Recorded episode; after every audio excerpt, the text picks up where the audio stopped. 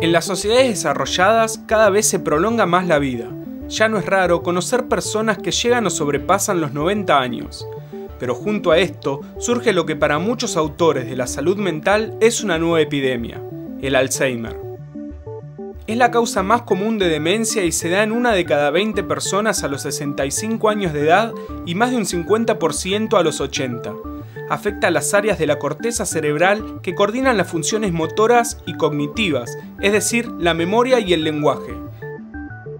Es un tipo de demencia que produce una muerte neuronal mucho más acelerada que el envejecimiento normal.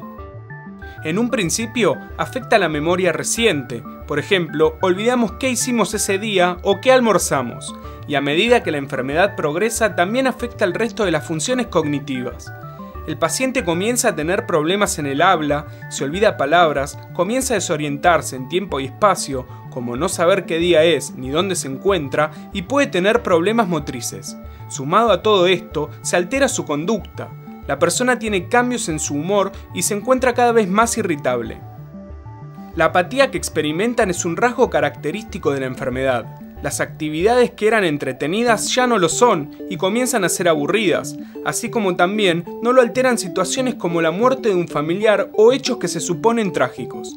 Esto lo lleva a aislarse cada vez más, empeorando su cuadro.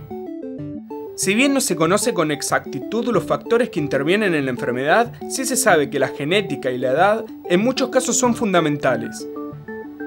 Los mayores de 60 años tienen más chances que las personas jóvenes y ciertos genes como la ApoE4 aumentan muchísimo el riesgo de padecerla.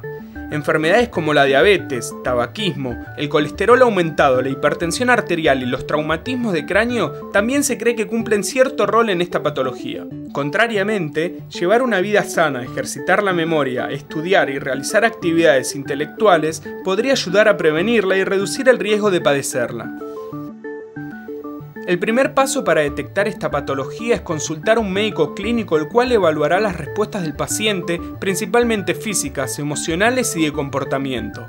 Básicamente se evalúa la memoria del paciente. Sumado a esto, se realizan evaluaciones neurocognitivas y neuropsicológicas y se pueden realizar estudios genéticos para confirmar o descartar a la APOE.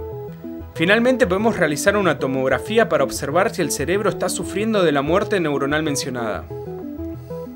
El Alzheimer tiene un deterioro progresivo que puede tardar de 10 a 15 años en alcanzar sus estados más avanzados. No solo produce un deterioro para el paciente que lo sufre, sino que también afecta enormemente a sus seres queridos. Es muy difícil el manejo de la enfermedad por parte de la familia y es por esto que la mejor forma para acompañar al enfermo es con paciencia y mucho cariño.